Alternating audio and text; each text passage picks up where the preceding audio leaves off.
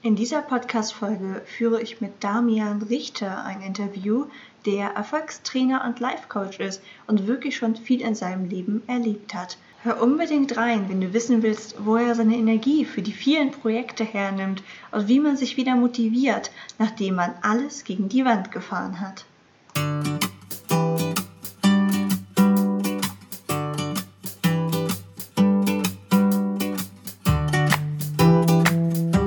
Hallo und herzlich willkommen zu meinem Podcast Du bist wunderbar. Mein Name ist Ilka Brühl und ich habe mich lange Zeit anders gefühlt, weil ich mit einer Gesichtsspalte geboren wurde. Heute sehe ich das aber überhaupt nicht mehr als Manko, sondern freue mich einfach über die Vielfalt der Gesellschaft. Vorurteile und Ablehnung resultieren meist aus Unwissen, weshalb ich in diesem Podcast ganz verschiedene Menschen mit ihren individuellen Herausforderungen und Träumen vorstelle Außerdem berichte ich von meinen eigenen Erfahrungen, Zweifeln und Erfolgen. Ich möchte dir einerseits Mut machen, an dich und deine Träume zu glauben und dich andererseits beruhigen, wenn es mal nicht so rund läuft. Denn auch das ist völlig normal. Aber jetzt erstmal viel Spaß mit der Folge und vergiss nie, du bist wunderbar, genauso wie du bist.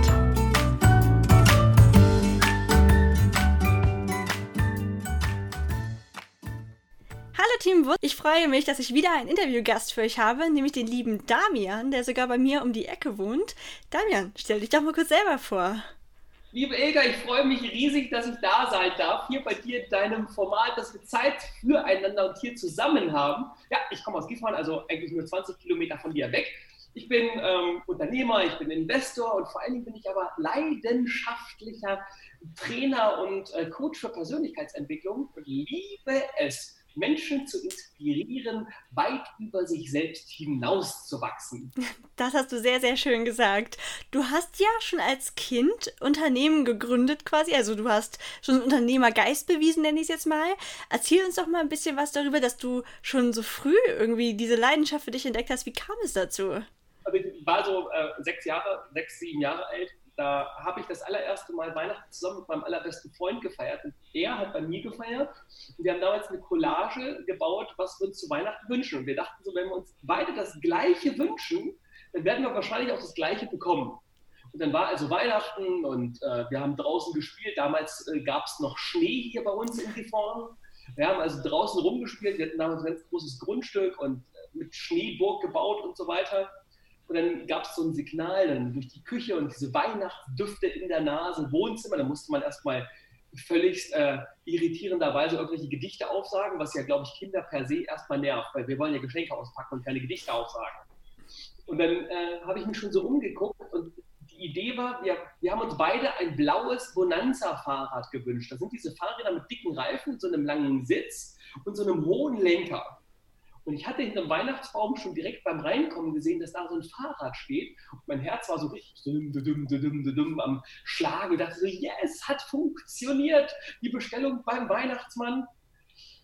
Ja, dann war also das irgendwann mit, vorbei mit Gedichtaufsagen. Und äh, wie die Eltern ja sind, gibt es dann so Schnipsel äh, an den Geschenken. Und dann wissen die auf einmal, wem was gehört. Und auf diesem Etikett am Lenkrad ähm, stand da nicht mein Name, sondern Sören drauf. Und in dem Moment dachte ich so, okay, was ist denn hier in diesem Raum los? Wo ist denn, hier gibt es gar kein zweites Fahrrad. Warum kriegt der eins und ich nicht?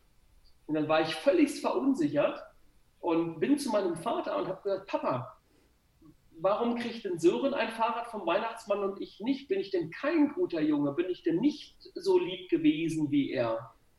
Und das war das allererste Mal, dass ich mein Vater, der wusste, glaube ich, gar nicht, was er eigentlich sagen sollte. Ich habe nur gesehen, dass dem Tränen in die Augen schossen und er irgendwie rausgestammelt hat damals. Äh, Damian, ich muss dir was sagen, das können wir uns gerade nicht leisten. Ich habe das allererste Mal gesehen, dass mein Vater geweint hat.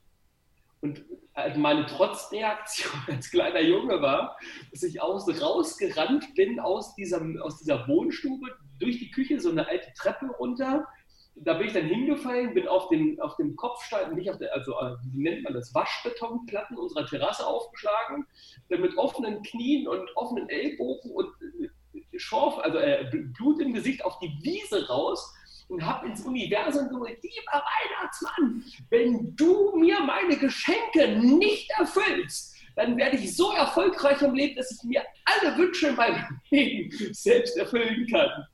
Und das war sozusagen, das werde ich niemals vergessen. Und da hat dieser kleine Junge damals, glaube ich, einen sehr, sehr tiefen Entschluss in seinem Herzen gefasst, nämlich für letztendlich für all das da draußen Selbstverantwortung zu übernehmen und nicht auf die Geschenke anderer warten zu müssen.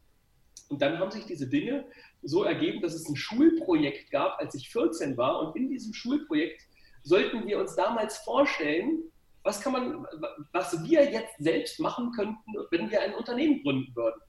Und ich habe damals einen Opa gehabt, der habe ich über alle Herzen geliebt und mit dem war ich ganz viel im Garten. Er hat mir ganz viel beigebracht über Garten und Rasen und Büsche und Beete und wie man Dinge anpflanzt und so weiter. Ich habe gedacht, okay, ähm, Niki, das war mein, mein Schulnachbar und mein bester Freund damals. Ich habe gesagt, Niki, wir könnten ein Gartenbauunternehmen gründen. Ich dachte, ja, das könnten wir machen, also mit Laubhaken und Rasenseen und Zäune streichen, Dachrinnen sauber machen. Und dann hatten wir das Referat in der Schule und da hat der Lehrer gesagt, das fand er so gut, dass wir eine Eins gekriegt haben. Weil wenn der Lehrer sagt, das ist eine Eins, dann gehe ich zu meinem Papa und sage, ich will ein Unternehmen gründen. Und mein Papa war Steuerberater, ist Steuerberater. Und so äh, nahm das Ganze eigentlich seinen Lauf. So bin ich zu meinem ersten spielerischen Unternehmen gekommen. Voll spannend, auch voll schön, dass bei dir dann wirklich so was Reales daraus geworden ist, auch durch die, vielleicht die Unterstützung mit dem Steuerberatervater oder so. Ich habe als Kind auch immer schon so kleine Unternehmen gegründet, aber bei mir ist es halt nie in eine reale Phase übergegangen. Deswegen voll schön, dass du das so schnell auch wirklich realisiert hast für dich. Ja, das war so, mein, mein Vater war sozusagen mein ich habe jemanden im Team, die sagte immer, Damian, das sind Arschengelpersonen. Also die, die dich am meisten supporten, aber der Support fühlt sich meistens an, als tritt ja jemand in den Hintern. Deswegen sagt sie, das ist ein Arschengel.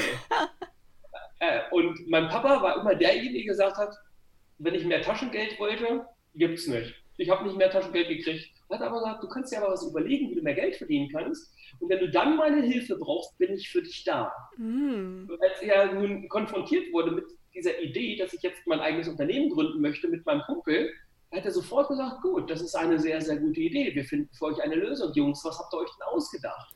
Voll cool. Und, und ich habe also von, von meinem Papa diesen Support bekommen und dafür, das ist auch etwas, wo ich ihm unfassbar dankbar bin in, in meinem Leben. Er hat mich nie mit mit viel Geld supportet oder so, aber er hat immer an mich geglaubt. Mm. Ich glaube, das ist auch der wichtigere Support, weil Geld, das kannst du dir dann selber verdienen später. Für dich ist das Wichtigere das Mindset. Und ich glaube, dass da jemand ist, der das unterstützt, was du machst. Das ist gerade in dem Alter, das kann so entscheidend sein. Bei mir war es ja. zum Beispiel in dem Alter, wenn ich dann irgendwie gesagt habe, ich möchte mal was mit Kunst machen oder so, dann hieß es halt immer, naja, Kunst, das verstehe ich auch voll, ich würde es als Eltern vielleicht auch so machen. Das ist eine brotlose Kunst und so, habe ich immer nur gehört, macht das nicht. Und natürlich mhm. wird man im Alter beeinflusst, ob jemand halt sagt, ja, cool, ich helfe euch dabei, oder ob man halt sagt, nee, das ist keine gute Idee. Deswegen freut es mich sehr, sehr für dich, dass du da den Support erhalten hast. Mhm. Also das war auch ganz, also früher habe ich das natürlich, fand ich das doof, dass Papa nicht gesagt hat, hier hast du ein bisschen mehr Taschengeld. Mhm, klar. Der kleine Junge fand das natürlich total scheiße. Heute sage ich, dass es das größte Geschenk war, was mein Vater mir überhaupt mitgegeben hat. Ja, ja. Das passt total gut, weil meine nächste Frage an dich sollte nämlich sein, ob du glaubst, dass es angeboren ist oder Erziehung. Also glaubst du, du hast so quasi was in deiner DNA, was sagt, hey, ich bin ein Unternehmer, oder glaubst du, das ist anerzogen? Ähm, ich glaube nicht, dass das eine DNA ist. Ich glaube, der, also wenn Menschen mich heute sehen, dann sagen ganz viele, die mich von früher kennen, ah, Damian, du hattest so viel Glück im Leben. Und bei dir geht immer alles so einfach. Ähm, und zu denen, die mich auf der Bühne sehen und wenn sie mich coachen, dann sage ich den Menschen immer, ich bin genauso wie jeder andere. Ich bin nackt zur Welt gekommen, ich musste laufen lernen, sprechen lernen, essen lernen, ich, muss, ich musste all die Dinge lernen. Nur ich war vielleicht ein Stück weit hungriger als andere Menschen und wollte dann irgendwann mehr aus diesem Antrieb, als ich damals dieses Weihnachtsfest hatte zum Beispiel. Das war sicherlich ein großer Antrieb, diese Erfahrung. Und ich habe dann, weil mein Vater mir eben nicht mehr gegeben hat, hat er mich hungrig gehalten durch dieses, nee, ich gebe dir nicht das Taschengeld, mach dir mal Gedanken. Hat er, das, hat er dafür gesorgt, dass mein Gehirn sich immer Fragen gestellt hat. Was kannst du machen? Wo kannst du helfen? Und diese ersten Gehversuche war, ich habe als kleiner Junge schon angefangen, ähm, wir hatten Pferde zu Hause und ich habe äh, nicht nur für unsere Pferde, sondern auch für die von Bekannten die Pferdeboxen ausgemistet und habe damals meine ersten 5 D-Mark die Stunde damals verdient. Und dann war ich beim Landwirt, weil ich mich das Treckerfahren interessiert hat. Und mit 12, 13 Jahren habe ich das erste Mal alleine auf dem Trecker auf einem großen Feld gesessen und so Heuballen gepresst. Und dann habe ich dafür mein erstes Geld gekriegt. Und das war natürlich noch weit weg von, von eigener Firma und Ideen und so weiter. Aber ich habe schon mal mein erstes Geld verdient. Und ich glaube, daraus ist dieses, dieses Gefühl entstanden. Und weil mein Vater eben immer gesagt hat, überleg dir was, denk dir was aus. Also ich hatte so einen Rahmen, der, der mich das mit auf so eine kindlich spielerische Art und Weise hat erleben lassen. Hm, das klingt so schön. Also wenn ich es schaffen würde, meinen Kindern das mitzugeben, ich glaube, dann hat man echt was richtig gemacht. Das klingt mhm. total fantastisch. Und als Papa sage ich dir, ist das eine unfassbar große Herausforderung, den Kindern sowas mitzugeben in Zeiten von YouTube, Instagram, Facebook, WhatsApp. Also so ein Ding hier für die, für die Kinder, also so ein Smartphone für die Kinder heute, äh, schafft eine so schnelle Abhängigkeit. Und 10, 9 und 10 Jahren haben sie die Dinger überall in der Schule und sie wollen sie selber haben, weil sie dazugehören wollen. Oh, diese Zeit also ist echt herausfordernd. Hm. Das finde ich total spannend. Ist es denn eher so, dass du glaubst, dass es den Kindern schon auch hilft, weil sie ja die ganzen Möglichkeiten sehen, die es so gibt? Also ich habe zum Beispiel auch schon gehört, dass ganz viele Kinder jetzt wohl auch immer sagen, ich will mal Influencer werden oder so. Oder glaubst du, das ist dann auch so ein, so ein verzerrtes Bild, was sie von der Welt bekommen? Also ich bin, bin ein Fan davon, also bevor die Kinder alleine mit den Dingen anfangen, sage ich lieber, ey Kian, also so heißt mein Sohn, komm, wir nehmen uns mal Zeit, wir kreieren jetzt mal. Mm. Denn ich glaube, es gibt einen riesen Unterschied, wie man diese sozialen Medien benutzt. Die meisten Menschen schauen rein, YouTube, Facebook, Instagram und tauchen das Leben anderer Menschen ein mhm. und, und, und, sind die ganze Zeit bei den anderen Menschen und vergessen dabei, dass sie selbst ihr eigenes Leben kreieren können. Und mein Ansatz ist, meinen Sohn und auch meine Tochter und meine Geschenktochter ähm, äh, dazu zu bewegen, von einem Konsumenten zu einem Produzenten zu wechseln. Also damit sie sich Gedanken machen, hey, was, was ist denn deine Message? Was möchtest du raustragen? Was hast du von, von, die kommen auch ab und zu mal mit auf unsere Groß-Events wie dem Level Up Your Life. Da gibt es ein tolles Bild, das ist Kian, da ist er acht Jahre, neun Jahre alt und er ist auf meinem Arm und steht in der Braunschweiger Stadthalle mit auf der Bühne vor 1800 Menschen. Und das war für mich als Vater ein ganz, ganz magischer Moment. Und das ist ein Moment, der so in ihm drin ist, den er auch, auch liebt. Und der hat auch eine kleine Botschaft dort ins Mikrofon kommuniziert, dass ich sage, erinnere dich an den Moment. Und wenn du diesen Moment siehst, Kian, was möchtest du den Menschen da draußen in der Welt sagen?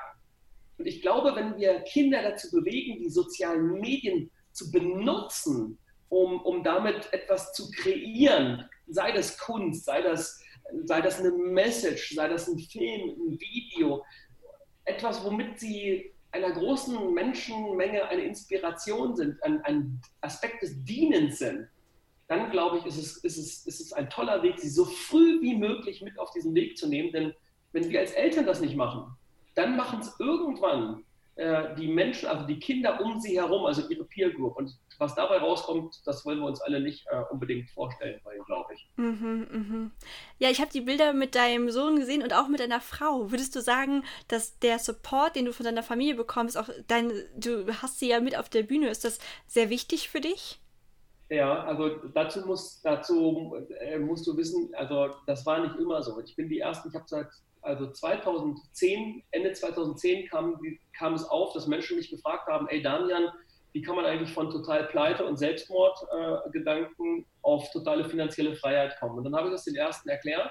Und daraus sind einfach, weil, weil Menschen diese Energie toll fanden und auch diese Tipps toll fanden, weil ich nur über das spreche, was ich selber erlebt habe und was ich selber gemacht habe, wurde das immer größer. Und meine damalige Partnerin, also die, die Mama von dem Kian zum Beispiel, die war auf nicht einem dieser Events mit. Und das war immer so, ich bin dann immer raus und da war diese Welt mit den Workshops und den Seminaren und dann war ich wieder zu Hause. Es hat sich eigentlich überhaupt gar keiner dafür interessiert, was ich mache. Und irgendwann war das für mich so schwer auszuhalten, dass ich immer, wenn ich nach Hause gefahren bin, habe ich schon ein Grummeln in der Bauchgegend gekriegt. Also ich habe gemerkt, mein Körper reagiert schon darauf, dass ich gar nicht mehr an den richtigen Ort fahre, an dem ich sein will, sondern als Vermeidungsverhalten bin ich mehr ins Büro gefahren. Das hat natürlich den Erfolg immer mehr gepusht, weil ich immer mehr Fokus fürs Unternehmen hatte dann. Doch das hat der Beziehung nicht gut für, getan und ich habe mich ein Stück weit da drin auch verloren. Und das führte dazu, dass ich im Jahr 2000, jetzt muss ich das mal überlegen, 16 einen der schwersten Entschlüsse in meinem gesamten Leben getroffen habe, nämlich mich von einer, aus einer zwölfjährigen Partnerschaft und damit auch von der Mama meiner ersten beiden Kinder äh, getrennt habe.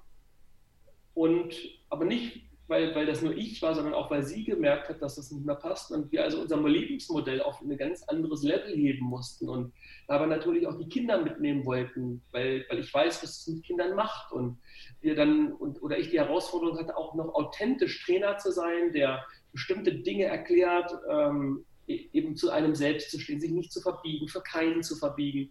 Und für mich war das ein Albtraum, den Kindern diese Idee mitzugeben, dass wir, oder dass wir sagen, naja, wir warten, bis sie, bis sie 14 sind oder 16 oder 18 und spielen ihnen bis dahin was vor. Das wollte ich niemals. Und ich habe immer gesagt, wir müssen einen Weg finden, wie wir es schaffen, dass, dass, dass der, der Älteste und auch die Jüngste damals, die gerade ein Jahr alt war, einfach, einfach einen Bezug dazu bekommen, sodass sie sagen, hm, das ist für mich sogar ein Gewinn, dass Mama an einem anderen Ort wohnt als Papa. Und ich glaube, das haben wir ziemlich gut hingekriegt, auch wenn das eine mega Herausforderung war. Mhm. Und erst dann, nachdem ich das losgelassen habe, ging in meinem Leben eine neue Tür auf und dann ist Sandy in mein Leben gekommen, die sich mega für das interessiert, was ich mache, weil sie auch selbst äh, Coach ist und ein eigenes Konzept aufgebaut hat. Und sie ist sozusagen das, das Ideal von dem, was ich mir immer in einer Partnerschaft gewünscht habe. Schön. Man sieht richtig, wie begeistert du bist, wenn du davon sprichst.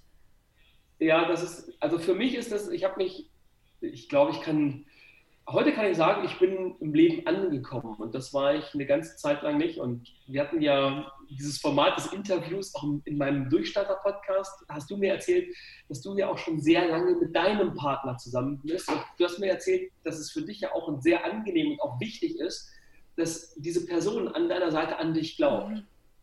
Und bei Sandy ist es so, dass sie mir eben auch dieses Gefühl vermittelt, dass, dass sie vermittelt, mir vermittelt, dass ich richtig bin, dass, dass die, die, die Message, die ich transportiere, richtig ist und dass sie das supportet und dass sie eben die, die Energie hat und auch das Selbstbewusstsein entfalten konnte, mit mir gemeinsam auf diese Bühne zu gehen, auch auf diese große Bühne und wir mittlerweile also auch einen Relationship-Workshop gemeinsam kreiert haben, den wir dann drei Tage gemeinsam halten, wo wir die ganze Zeit äh, nur über Beziehungen sprechen und wie wir das für uns gemacht haben und wie wir aneinander wachsen und äh, wie wir streiten und wie wir aus dem Streiten aber das, das nächste Level kreieren.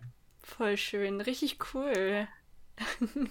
Ja, und, aber das sieht alles leicht aus. Ich sage euch, äh, für alle, die zuhören, das ist eben auch Arbeit. Also es ist nicht einfach, eine Partner, sich aus einer Partnerschaft herauszulösen, von der alle außen gesagt haben damals, ihr seid ein Traumpaar, ist die tollste Partnerschaft überhaupt, euch geht so gut. Ja, aber innerlich ging es uns eben nicht gut. Von außen sah das alles toll aus, aber uns ging es nicht wirklich gut. Wir haben sozusagen etwas, eine, eine Show vorgespielt damals. Und da, sich da herauszulösen, dieses, die eigene Geschichte ein Stück weit äh, loszulassen, auch zuzugeben, letztendlich diese Beziehung verkackt zu haben. Mhm.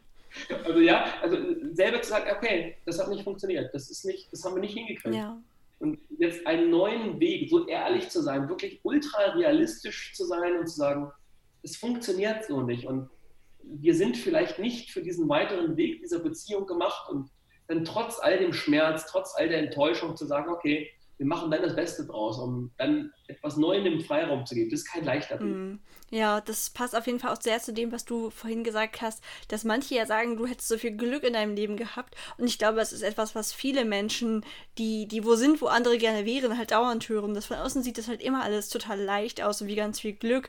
Selbst ich, und ich bin ja noch, noch lange nicht da, wo ich hoffentlich mal sein werde, höre auch schon manchmal so, ach, du hast ja so viel Glück und so, wo ich dann auch immer denke, nein, das ist, also bestimmt spielt auch ein bisschen Glück mit rein, andere haben bestimmt auch ein bisschen Pech, aber das ist halt auch ganz viel sich hinsetzen und dranbleiben, dran arbeiten, immer wieder zu, zu Zeiten, wo andere halt die Füße hochlegen, auch, ja, was, was zu machen, wo man sich aufraffen muss und so. Und das gilt jetzt sowohl für eine, ein Business, aber auch für eine Beziehung. Ich finde, eine erfolgreiche Beziehung ist immer das Resultat von Arbeit.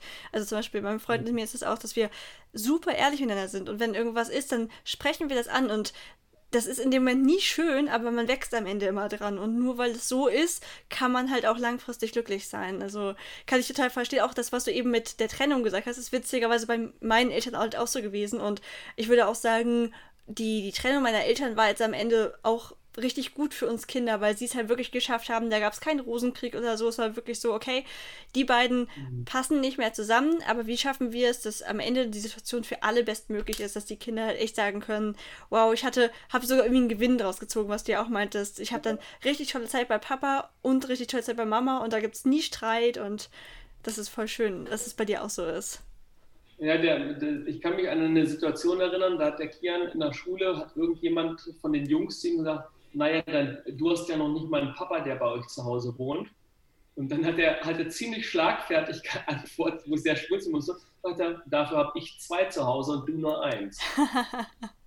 und da dachte ich, als er mir das so erzählt hat, ganz stolz mit leuchtenden Augen, dass es dieses Gespräch gab, dachte ich so, okay, also er hat einen Weg für sich gefunden oder wir haben es geschafft, Leitplanken zu bauen, die dazu geführt haben, dass er für sich einen Weg eines Gewinns finden konnte. Mm, ja, ja. Das scheint ja sich allgemein durch dein Leben zu ziehen. Du hast ja eben erzählt, dass du mal finanziell ganz, ganz weit unten ankamst. Du sprachst gerade von Selbstmordgedanken und dann hin zu deinem Level-Up. Wie hm. ist denn der Weg, also wie kommst du von dem einen Extrem zum anderen?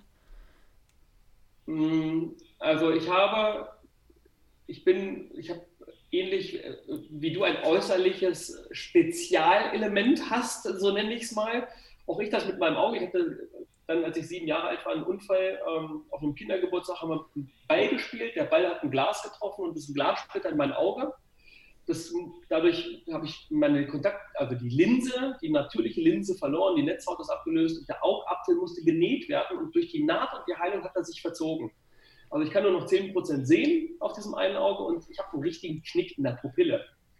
Und damit wurde ich sehr früh in der Schule gehänselt und auch äh, also konfrontiert, obwohl es ja nur eine Kleinigkeit ist, hat diese Kleinigkeit in meinem Leben auf einmal einen riesen Raum eingenommen. Äh, ich habe Ablehnung erfahren. Eine Freundin hat damals zu mir gesagt, geh weg, du bist hässlich, ich will mit dir nichts mehr zu tun haben. Und das habe ich heute noch.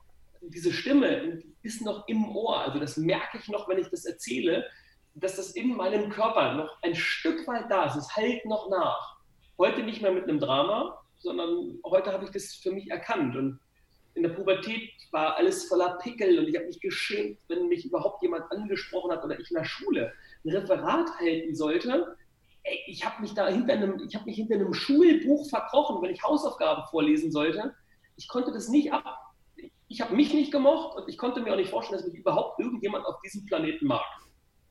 Und ähm, aus dieser, ich sage jetzt mal, Wertlosigkeit heraus, die ich in mir gefühlt habe, dass ich nichts wert bin, dass ich nicht gut bin, so wie ich bin, habe ich angefangen, spielerisch damals dieses Unternehmen zu gründen. Mit 14 hatte ich dann äh, fünf Mitarbeiter im Gartenbau, das war schon so ein Schulprojekt. Dann hatte ich fünf Mitarbeiter, dann hatte ich einen Aktienclub, dann hatte ich mit Anfang 18, ich habe eine Ausbildung beim Steuerberater gemacht, beim Berufskollegen von meinem Papa ähm, habe ich so ein Autotuning-Teilehandel Excalibur Tuning äh, gegründet, weil mir damals die, Sage, die Geschichte von König Arthur so gut gefallen hat. Äh, das wurde immer größer, das wurde dann eine Aktiengesellschaft, die habe ich dann irgendwann verkauft und habe einen Finanzdienstleister gegründet, nebenbei BWL studiert, im Fernstudium, hatte da dann 56 Mitarbeiter in der Spitze und das war alles so leicht und easy.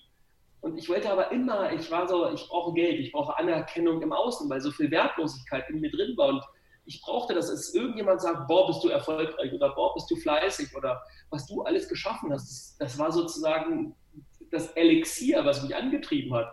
Ich wollte halt, weil mir der Weihnachtsmann damals keine Geschenke gebracht hat, Geld verdienen und zwar viel Geld, damit ich mir all meine Träume selbst erfüllen kann. Jetzt gibt es etwas, einen Mechanismus in uns, den ich damals nicht kannte. Also ich bin dann weiter und weiter und habe einen Menschen kennengelernt, der sich als Milliardär aus Berlin ausgegeben hat, und zwar im Immobilienbusiness.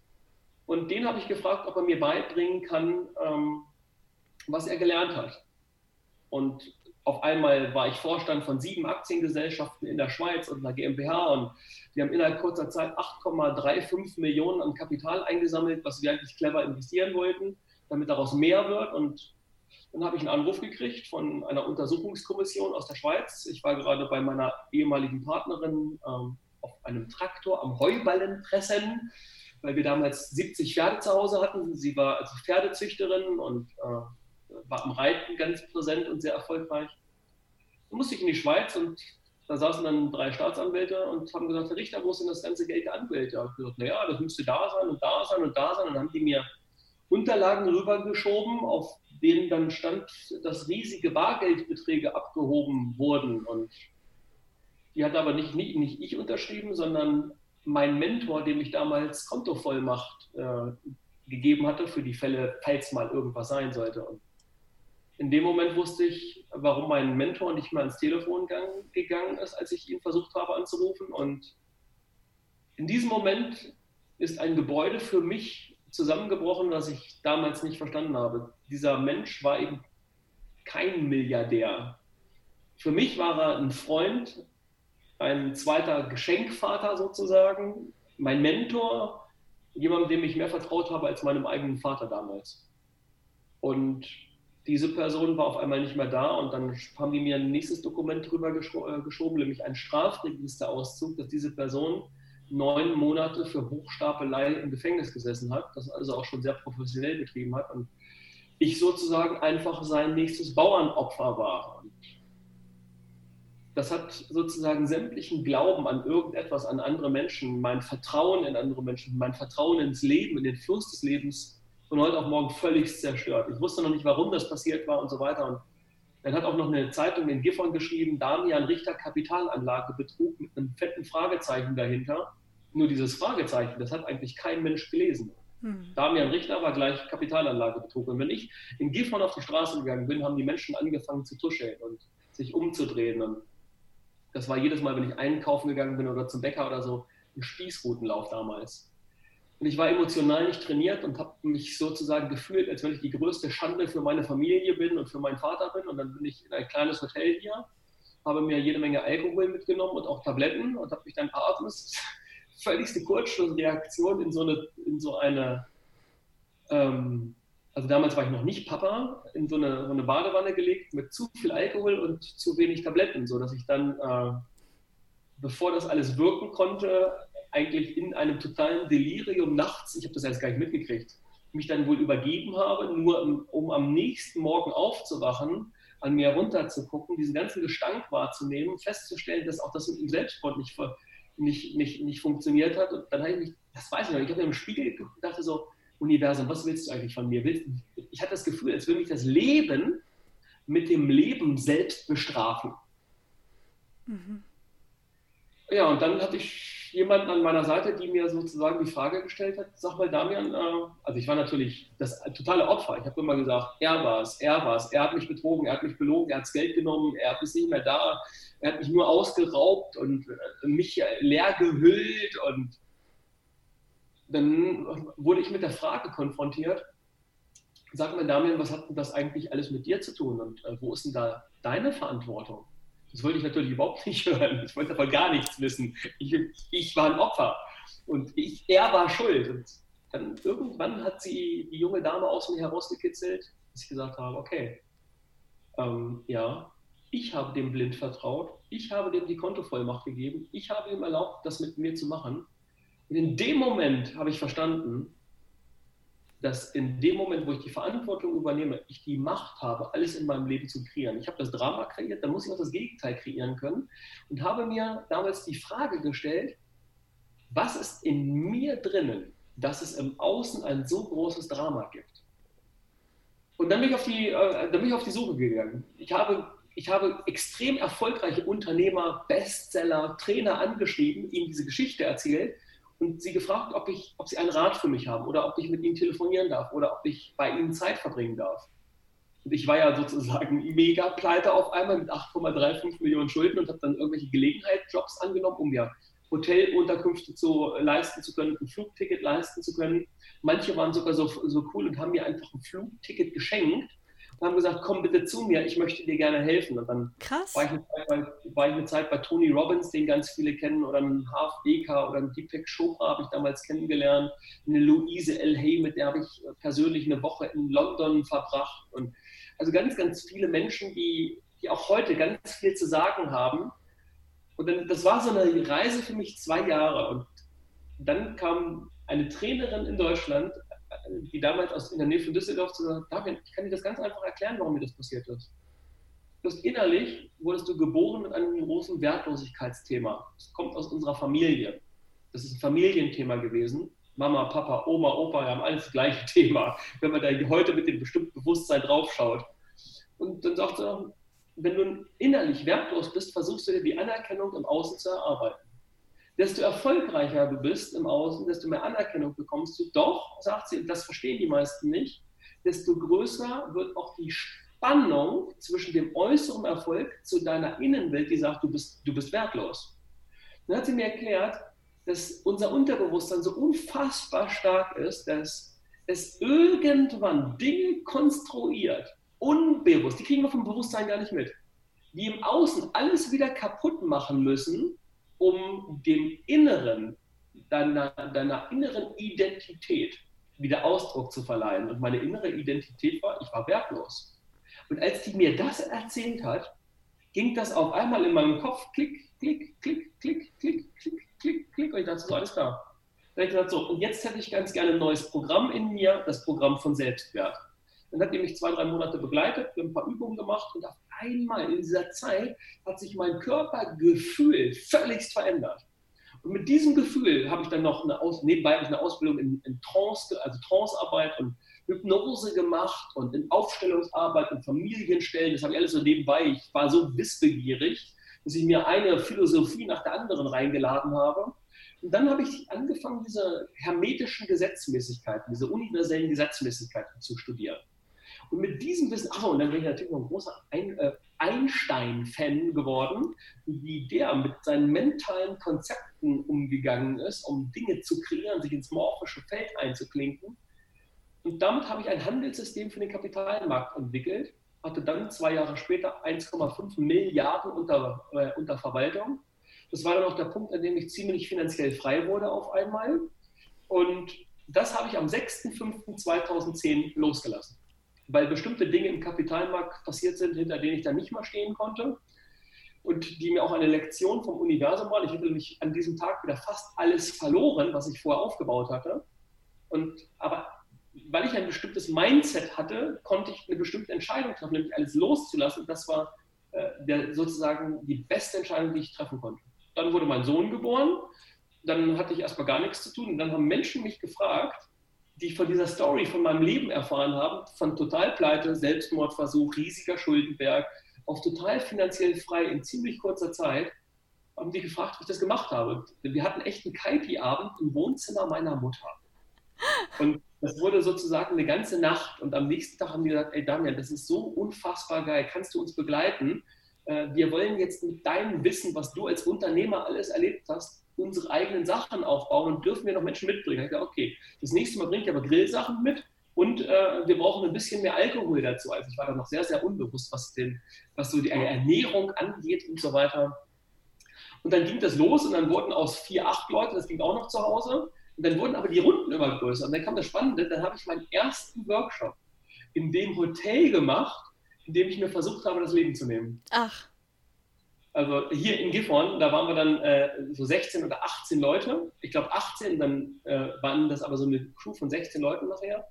Und dann wurde das immer größer, bis wir jetzt im Jahr 2019 das größte Event gemacht haben, nämlich das Level Up Your Life Event mit 1800 Menschen bei dir vor der Haustür, nämlich in Braunschweig in der Stadthalle. Mega cool, voll krass. Ich habe das gar nicht mitbekommen, weil ich wahrscheinlich irgendwie zu der Zeit ja auch dich noch nicht auf dem Schirm hatte oder so.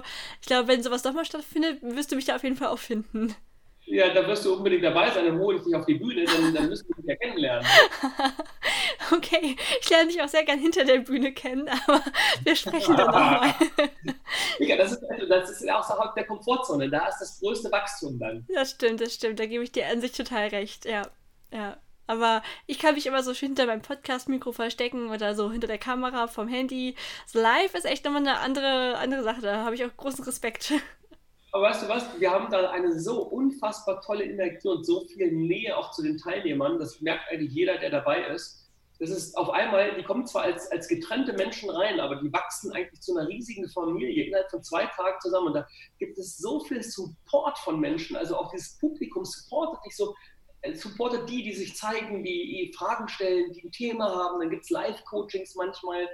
Und da ist so viel, da werden so große Durchbrüche, sind so magische Momente. Wenn du da bist, äh, würdest du hinterher sagen, okay, ich hatte zwar irgendwie Respekt davor, aber das war irgendwie ganz leicht, auf einmal neben Daniel auf dieser Bühne zu stehen und meine Message mal zu kommunizieren. Hm, ja, ich kann mir das ganz gut vorstellen, weil ich einmal schon auf so einem Event war, auf so ein zweitägiges und das ist wirklich krass. Ich hatte davor das Gefühl, naja, wie das wohl werden wird, ob das nicht alles irgendwie so, so sektenmäßig ist, sage ich jetzt mal übertrieben, weil ich auch so ein verkopfter Mensch oft bin, aber gar nicht. Also ich war so schnell in diese Atmosphäre gefangen und war die Erste, ja. die da mitgesprungen ist und ja, war also, kann ich allen nur empfehlen, mal an so einen äh, Seminaren oder Workshops teilzunehmen. Ja, spannend. Ja. Wie ist das denn bei dir, wenn du Level Up, also wenn du das so, so, so, so aufbaust, wenn du das vor dir siehst, was ist dein großes Ziel damit? Ich habe durch, dadurch, dass das mit meinem Auge passiert ist, was ich auch erst äh, im Jahr 2017 verstanden habe, ähm, gibt es eine bestimmte Gabe, die mir das Leben mitbekommen hat. Ich kann Menschen anschauen und ich sehe in ihnen ein Potenzial, was sie selber noch nicht sehen können. Und aus diesem Aspekt habe ich auch sozusagen mein, mein Arbeitsslogan oder Arbeitstitel oder wie man das auch nennen mag, entwickelt, dieses Mach's einfach, zeig dich, betritt die Bühne des Lebens, schreib dein Buch, mach dein Ding, denn du bist viel größer, als du denkst. Und diese Message, die, die meisten Menschen, die, die, die, die geben sich mit so viel, ich sage das jetzt mal, Durchschnitt zufrieden, obwohl sie so viel größer sind, obwohl sie so viel mehr sein könnten. Und, immer wenn ich Menschen auf so einem Level Up to Life am Anfang in den ersten Minuten dann frage, ich sage, wie viele von euch kennen diesen Moment, in dem sich in euch ein Bild zeigt von dem, was du wirklich zu geben hast. Wenn, wenn deine innere Stimme lauter, äh, lauter wird und sagt, steh doch mal auf, sag deine Meinung oder kündige mal und mach dein eigenes Ding oder lass mal die Beziehung los und sei mal offen für deine wirkliche Traumpartnerschaft oder deinen Seelenpartner. Geh raus und geh in deine Größe und zeig dich. Und mit der Frage, wie vielen von euch ging es schon mal so? Dann gehen bei 1800 Menschen, und zwar geschlossen die Arme hoch und die sagen, ja, das kenne ich. Mhm. Dann erkläre ich immer und sage, ja, und was passiert dann im nächsten Moment? Dann haben sie Angst vor ihrer großen Größe, also vor ihrer eigentlichen Größe. Sie haben Angst vor ihrem eigenen Licht. Und mein Anliegen ist es, über das Level Up Your Life ganz Tausende, hundert Millionen Menschen zu erreichen und ihnen zu erklären, dass sie vor dieser Größe keine Angst haben sollen, sondern dass diese Größe ein Schrei ihrer Seele ist, der nach Ausdruck ruft, dass, sie, dass das Geschenk ist, dass das ihre eigene Größe ist, dass sie darauf zugehen dürfen und dass es manchmal nur ein paar einfache mentale Konzepte braucht, damit man losgeht, damit man anfängt, dass die Angst keine Gefahr, sondern ein Diener sein kann. Kein Monster, sondern ein Leuchtturm sein kann, wenn man die Angst richtig versteht. Und, und dass es eben ganz, ganz vielen Menschen, wie ihnen selbst geht. Das, ich sage dann immer, wie viele Menschen kennen diesen Moment, gehen die Arme hoch und sagen, guckt euch mal um, ihr seid nicht alleine. Und dann sage ich, wie viele von euch wollen denn wachsen? Gehen die Arme wieder hoch und sagen, guckt euch mal um.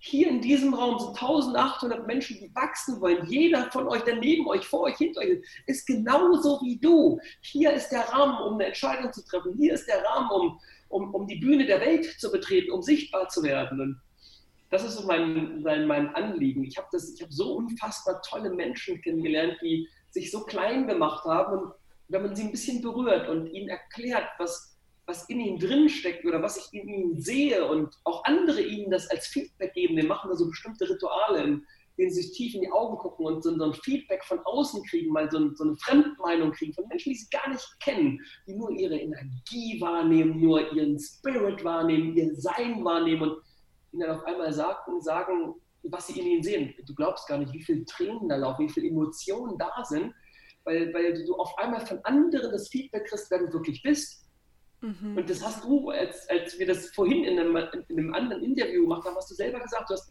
du warst eigentlich dein, dein größtes Sabotier, ein Tier, was sich selbst sabotiert hat, so nenne ich das immer, das Sabotier in uns drin. Dass die Menschen dich eigentlich gar nicht so gesehen haben, wie du dich gesehen hast. Ne? Mhm. Ja, ja, voll spannend. Das ist wirklich cool, weil, weil, weil selbst ich mich jetzt, wo ich ja auch schon an einem Punkt bin, dass ich sage, ich nehme mein Leben jetzt in die Hand, ich erkenne mich halt auch total viel in dem wieder, was du sagst. Und ähm, das ist, glaube ich, was, was wirklich die meisten Menschen kennen, dass es ihnen dann auch Angst macht, diese, diese Größe zu erkennen, weil wir ja immer wieder gesagt bekommen, greif nicht auf den Stern, freu dich nicht zu früh. Das sind ja so typische Sprüche, die wir auch immer wieder hören. Und ich glaube, es ist normal, also keiner muss sich schämen, wenn er so, so ist, aber es ist gut, wenn man dann lernt, dass man trotzdem an seine Träume glauben darf und dass man auch wachsen darf. Oh ja, und das darf man. Und ich bin so, ich habe die, die, diesen, diese Überzeugung, diese tiefen Glauben in mir, dass wenn Menschen etwas träumen können, dann ist es dann ist das wie so eine Botschaft von der Seele, die sagt, ey, du kannst das träumen, du hast dieses Bild schon in dir, geh auf das Bild zu. Mhm. Und ein Großteil davon wird wahr werden. Vielleicht nicht ganz genauso, aber aber es, es werden sich Wege zeigen, Begegnungen werden stattfinden und Dinge werden dir zugetragen. Das ist wie so ein universeller Support. Hm. Da hast du auch was ganz Wichtiges gesagt, finde ich, nämlich dieses, es wird sich zutragen, vielleicht nicht genau so. Also das ist, glaube ich, auch so wichtig. Man darf da nicht so rangehen und sagen, okay, ich starte jetzt und mein Traum erfüllt sich zu 100% so, wie ich es mir mal gedacht habe, weil man selber entwickelt sich ja auch weiter dabei und verfeinert seinen Traum, merkt vielleicht auch, okay, das ist es doch nicht so. Oder ich meine, ich habe ja zum Beispiel zwei Jahre nebenberuflich alles Mögliche ausprobiert, dachte erst, ich soll eher so die Fotografenschiene werden und so. Und nur weil man ins Tun kommt, merkt man ja auch, ah, das ist es doch eher nicht so, es soll mehr das sein. Und am Ende, das, was man da eigentlich möchte, ist ja nur glücklich sein, ein wirklich zufriedenes Leben leben. Und das schafft man nur, indem man immer mal wieder was ausprobiert und schaut, warum nicht einfach mal wagen? Deswegen finde ich es so cool, deine Message. Also, wenn, wenn du dir jetzt mal einen Hörer von mir vorstellst, da, der da ist, an einem Punkt, wo er sagt, ja, ich, ich habe da irgendwo schon so eine Vision, so einen Traum, aber ach, ich, ich gehe einfach nicht los. Was würdest du der Person raten? Ich würde dieser, dieser, dieser Person sagen, steh jetzt auf. Geh jetzt raus. Mach dich jetzt auf, nicht irgendwann, denn aus irgendwann wird niemals. Und mit dem ersten Schritt auf das Ziel zu, mit dem ersten Schritt auf die, die Vision zu, wird es irgendetwas an universellem Support geben, was zurückkommt. Noch, wir, müssen, wir müssen dem, dem Leben zeigen, dass wir bereit sind, den ersten Schritt zu machen, mutig zu sein, die Entscheidung zu treffen. Oftmals passieren wirklich Wunder, also ich nenne das Wunder im Leben von Menschen, wenn sie eine Entscheidung getroffen haben. Mhm. Wenn sie schon, wenn sie mental gesagt haben, okay, jetzt mache ich's. Ja, ja, voll. Würdest du sagen, es hilft auch, also das irgendwie aufzuschreiben oder zu kommunizieren, damit man es auch wirklich umsetzt, oder? Unbedingt. Ich bin jemand, ich bin totaler Fan davon, vom Schreiben und zwar handschriftlich. Also Stift nehmen, ein Journal führen, ein Erfolgsjournal führen, wo, wo Ziele reinkommen, wo Träume hinkommen. Ich habe das gerade letztens in einem Video erzählt. Ich habe im, im Jahr 2014 das allererste Mal Menschen in, in eine Coaching-Ausbildung eingeladen. Da habe ich ihm beigebracht, mit, dem, mit den gleichen Coaching-Techniken zu arbeiten, mit denen ich so, so, Menschen so eben in ganz kurzer Zeit äh, äh, in eine andere Energie bringe. Also von total depressiv in, boah, jetzt will ich wieder leben. Oder von, äh, äh ich habe keine Energie mehr in meinem Körper, ich bin antriebslos, zu, jetzt weiß ich, wo es lang geht. Und damit es im Jahr 2011 hatte ich mich hingesetzt und habe auf ein weißes Blatt Papier Möglichkeiten meiner Zukunft geschrieben. Und da habe ich drauf, drauf geschrieben, irgendwann würde ich gerne mal eine Coaching-Ausbildung machen. Ich habe noch nicht mal gesagt, wann. Also heute würde ich sagen, okay, da gehört vielleicht auch noch ein Zeitstempel drauf mit so einer Absicht und so weiter, da würde ich das verfeinern. Aber ich habe das damals notiert. Und im Jahr, im Jahr 2017 habe ich diesen Zettel wiedergefunden, den ich damals im Jahr 2011 ähm, geschrieben hatte. Und alle Dinge, die ich damals aufgeschrieben habe als, als ein Ziel, das, das ich kreiert habe mit der Absicht, dem Leben und den Menschen zu dienen. All diese Ziele, die mit dieser Absicht und mit diesem Ziel darauf standen, die haben sich alle erfüllt. Ich wollte ein, äh, ein, ein, ein eigenes kleines Team haben, mit dem ich Menschen berühre. Ich äh, wollte verschiedene Medien benutzen, also zum Beispiel Podcast-Format, was 2017 begonnen hat. Heute haben wir über 230 produzierte Folgen davon. Also als ich die vor ein paar Tagen aufgezeichnet habe, dachte ich selbst, du hast 230 Podcast-Folgen aufgenommen. Wie ging das? Hast du wirklich so viel zu sagen? Ja, also dieses, dieses Schreiben ist für mich, und das erkläre ich den Menschen immer wie folgt, das ist ein realitätsschaffender Prozess, denn wir denken etwas, aus dem Gedanken formen wir ein Bild und jetzt müssen wir unsere Zellen im Körper anspannen, also Energie aufwenden, um den Stift zu bewegen. Und jetzt schreiben wir das, was wir denken, im Außen und nehmen das, was wir schreiben, aber sofort über den visuellen Kanal wieder wahr und dadurch entsteht, und jetzt kommt das Spannende, das weiß ich aus der Hypnoseausbildung, in klinischer Hypnose, ähm, dadurch entsteht im Unterbewusstsein ein hypnotischer, bestätigender Loop. Und damit wird etwas aktiviert in uns, das nennt sich das retikuläre System, das ist unser Wahrnehmungsfilter, der auf einmal im Außen alles rausfiltert, was du brauchst, um dieses Ziel, was du aufgeschrieben hast, um dem irgendwie näher zu kommen. Also du siehst auf einmal im Außen, weil du darauf ausgerichtet bist, Dinge, die schon immer da waren, die du aber vorher nicht gesehen hast. Ich mache dazu immer, immer mit den Menschen so eine Übung, kannst du ja mal mitmachen. Du kannst dich mal in deinem Zimmer umgucken und mal raussuchen, was gerade braun ist. Mhm. Wenn du dich jetzt umguckst in deinem Zimmer, dann sieht dein Wahrnehmungsfilter visuell nur das, was braun ist, richtig? Voll. Ich sehe überall braun. Du siehst auf einmal nur noch braun. Ja, ja. Wenn ich frage, was ist in deinem Zimmer, keine Ahnung, pink, würdest du jetzt das pinke Element suchen. Ja, das wird schon schwieriger, weil es es tatsächlich nicht gibt, aber ähm, ansonsten ja. Wenn du eine andere Farbe als pink nennst, weiß genau, was du meinst. Genau, und das ist jetzt das, was wir damit machen. Durch diese Frage stellt sich dein Wahrnehmungsfilter ein und filtert aus allen Dingen im Leben heraus, was ist jetzt eigentlich die Beantwortung dieser Frage. Und das macht man mit diesem hypnotischen Prozess des Schreibens. Du aktivierst dein Wahrnehmungsfilter zu diesem Thema. Und das ist wie, ich sage mal, das ist wie, wie, wie die Formel, um Realität zu kreieren. Und so wichtig ist Schreiben. Hm, das ist total ulkig. Darüber habe ich noch nie nachgedacht tatsächlich. Merke aber gerade, dass ich das angewendet habe. Das hätte ich perfekt auch als Technikvoll bei dir im Podcast nennen können, weil ich nämlich 2017 begonnen habe, mich halt immer wieder schriftlich auch zu fragen, äh, warum bin ich unglücklich, was möchte ich in meinem Leben ändern, was ist meine Vision für mein Leben. Ich habe da ganz, ganz, ganz viele alte Aufzeichnungen und dann, wo ich auch gesagt habe, ich will rausgehen, 2018 bin ich dann rausgegangen. Es ist immer so, nach dem Schreiben kam es dann eigentlich auch immer. Es ist spannend. Spannend, ne? Ja. Also du darfst noch mehr schreiben. ja, cool. Apropos Schreiben, du hast ja. ja. ein Buch geschrieben, was ich mega cool als großer Buchfan finde. Ich habe das auch hier. Was möchtest du uns über dein Buch erzählen und vor allem auch nicht nur, nicht nur innerlich, was hat das Schreiben dieses Buches vielleicht auch mit dir gemacht?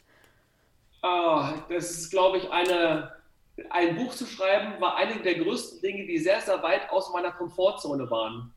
Also äh, da hatte ich regelrecht nicht nur Respekt, sondern ein Stück weit Angst vor, denn ich bin in, in der Schule immer so als Deutsch äh, 4-5er-Kandidat abgestempelt worden. Also meine Rechtschreibung ist unterirdisch.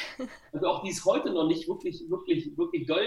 Über die meisten Dinge muss jemand drüber, äh, drüber lesen und manchmal gehen halt auch ein paar Dinge mit ein paar Rechtschreibfehlern raus. Und im Lieben, wenn die Zuhörer, die das jetzt hören, man kann auch trotz Rechtschreibschwäche ein extrem geiles, selbstbestimmtes Leben führen und extrem reich sein und tolle Beziehungen führen. Lasst euch davon niemals aufhalten. Das nur by the way. ähm, Go ist sozusagen etwas, Go ist eine, also das Buch heißt Go, weil ich immer sage, mach's jetzt, geh mhm. raus, fang jetzt an, fang jetzt an, mach diesen ersten Schritt. Für diesen ersten Schritt, da ist Go, diese Message, mach jetzt, geh, geh diesen Schritt jetzt endlich, mach dich, zeig dich, geh raus, äh, leb dein Traumleben, kreier dir deine Selbstständigkeit, sing dein Lied, schreib dein Buch, go, Startschuss in dein neues Leben. Das ist so diese Idee gewesen. Und letztendlich ist es entstanden, weil dieses Level Up Your Life, was ich mache, das ist regelmäßig richtig ausverkauft. Und ähm, dann kamen Menschen zu mir und sagten, ja Damian, hast du schon ein Buch geschrieben, dass ich mir das mit nach Hause nehmen kann? Und dachte ich immer so, nein, ich habe kein Buch geschrieben, du hast ein Workshop-Begleitskript ja, aber wir wollen noch mehr über dich und dein Leben und, äh, und, und, und das, was du immer machst, wissen. Kannst du irgendwann mal ein Buch schreiben? Ich, ja, ich schreibe irgendwann mal ein Buch. Naja, und dann war 2017, dann war 2018 und die Menschen, die mich mit diesem Thema, wann kommt denn eigentlich dein eigenes Buch raus, konfrontiert haben, die haben sozusagen ein Stück weit einen, einen liebevollen Druck auf mich ausgeübt. Und ich habe dann irgendwann gesagt, ich schreibe ein Buch. Ich schreibe das Buch, ihr bekommt, sobald es fertig ist. Dann haben sie angefangen zu fragen auf dem nächsten Workshop, wann ist es denn jetzt fertig? Und ich hatte wirklich kein Datum. Und dann habe ich irgendwann mit Valentin, mit dem ich hier ganz viel zusammen äh, kreiere, gesagt, ich sage, Valentin, wir müssen jetzt dieses Buch rausschreiben. Ich sage, kannst du mir dabei helfen? Sagt er, ja, da voll Bock zu, zu diesem Thema. Ich sage, okay, das wird unser Gemeinschaftsprojekt. Und ähm, dann haben wir Tage und Nächte zusammen wirklich an diesem Ding kreiert. Und letztendlich hat es, die Idee war vor drei Jahren. Es hat über zwei Jahre gedauert, damit das wirklich fertig wurde, einfach weil das nicht meine Priorität eins war. Ich habe mich also nicht sechs Wochen eingeschlossen und wurde fertig, sondern das ist so nach und nach entstanden. Und da ist ein Teil meiner Geschichte drin, weil ich Menschen einfach sagen möchte, ich bin so wie, wie jeder andere auch. Und ich bin richtig auf die Klappe gefallen und deswegen muss man sich nicht das Leben nehmen, sondern aus dem dunkelsten Moment kann der größte Erfolg entstehen. Und das ist meine Geschichte. Ich bin dann eben unerschütterlich geblieben. Ich bin dann wieder aufgestanden habe gesagt, ich arbeite an mir, ich entwickle meine Persönlichkeit. Und das, was Menschen heute von mir sehen, zu, diese Person, die eine tolle Beziehung führt, die finanziell frei ist, die tolle Immobilien hat und das auch lebt und zeigt, die aber auch nicht abgehoben ist, sondern ich sage immer noch, ich bin immer noch der Junge von Leben an und ähm, gehe gerne mit jemandem äh, eine Pizza essen oder was trinken oder also ich, mir ist es so wichtig, nahbar zu sein, dass Menschen mich anfassen. Und für all diese Menschen habe ich gesagt, ich schreibe dieses Buch Go. Und ich schreibe sieben Kapitel, die für sich, jede für sich den Sprengstoff in sich schon haben, um im Kopf und im Gefühl und im Herzen einer anderen Person diesen Go-Moment zu schaffen, indem er einen Impuls kriegt, eine, eine Initialzündung, eine, eine, Idee von seiner Großartigkeit, dass man es einfach machen kann. Und ich wollte sozusagen ein Buch schreiben, was ich mir selbst als Anleitung damals in diesem Moment, als ich in die Badewanne geklettert bin, eigentlich gewünscht hätte. Mhm.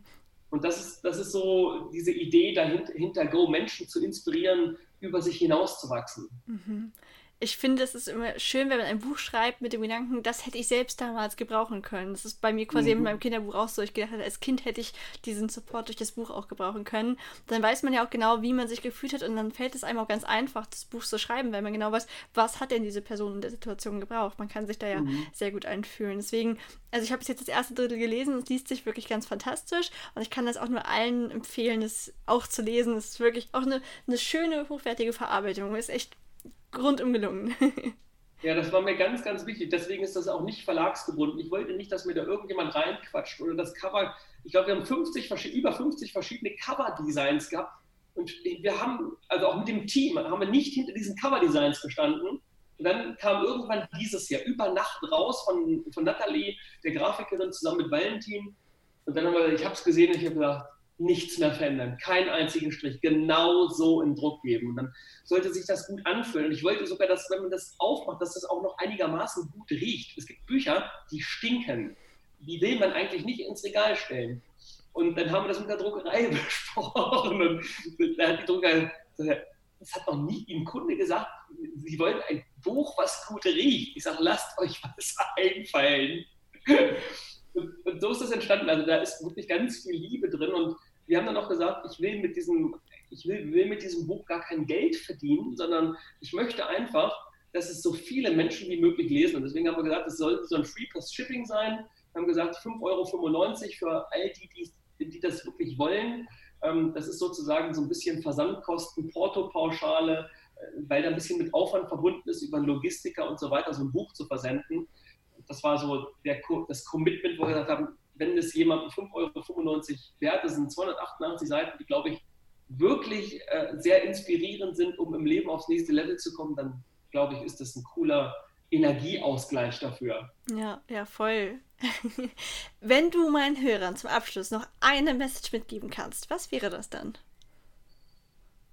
Hm, wenn deine Hörer, egal in was für einem Moment, einen Moment haben, in dem sie nicht wissen, wie sie sich entscheiden sollen, sollen sie Folgendes machen. Gebt eurem Herzen eine Stimme und sprecht euer Herz wie folgt an, einfach in Gedanken. Wenn mein Herz jetzt eine Stimme hätte, was würde es mir jetzt sagen? Und das, was dann kommt, dieses Subtile, diese Antwort, das, was als Bild da ist, dem folgt. Denn das Herz kennt die Größe schon und dieser Größe zu folgen ist meine Kernbotschaft, dieses Mach's einfach. Du bist größer als du denkst. Geht raus, habt Spaß, kreiert euer Leben, lasst euch das nicht kaputt reden. Hört auf zu, zu gefallen und, und macht's einfach. Total schön, kann ich genauso unterschreiben. Wo findet man denn mehr über dich, wenn man was von dir wissen will? Hm, am besten auf unserer Homepage unter www.damian-richter.com. Und wenn man das Buch haben will, einfach slash und dann ein Go dahinter. Das ist einfach. Ich packe es auch in die Show Notes. Vielen Dank, dass du da warst. Ich habe mich wirklich wahnsinnig gefreut über deinen Input, über deine tollen Tipps, deine Lebensgeschichte. Vielen Dank. Danke, danke, danke, danke, Eka, dass du das möglich gemacht hast und dass ich hier bei dir in diesem Format mit dabei sein darf. Und das war das Podcast-Interview mit Damian. Ich möchte mich bedanken, dass du es dir bis zum Ende angehört hast und dich nochmal auf meine Crowdfunding-Aktion hinweisen. Wie du bestimmt mitbekommen hast, arbeite ich seit drei Jahren an einem Bilderbuch, das Kindern zeigen soll, dass sie genau richtig sind, so wie sie sind. Und wenn dieses Buch erscheint, brauche ich aber deine Hilfe, denn ich habe dahinter keinen Verlag und kann es nur drucken lassen, wenn quasi ganz viele Vorbestellungen eingehen. Deswegen packe ich dir nochmal einen Link in die Show Notes zu www.startnext.com slash milo-deva-naschkater. Kannst du aber in den Show Notes einfach anklicken. Und da kannst du dann das Buch quasi vorbestellen und mir ermöglichen, es überhaupt zu drucken und ja, meinen Lebenstraum so auch zu leben. Denn auch ich habe beschlossen, ich mach's einfach.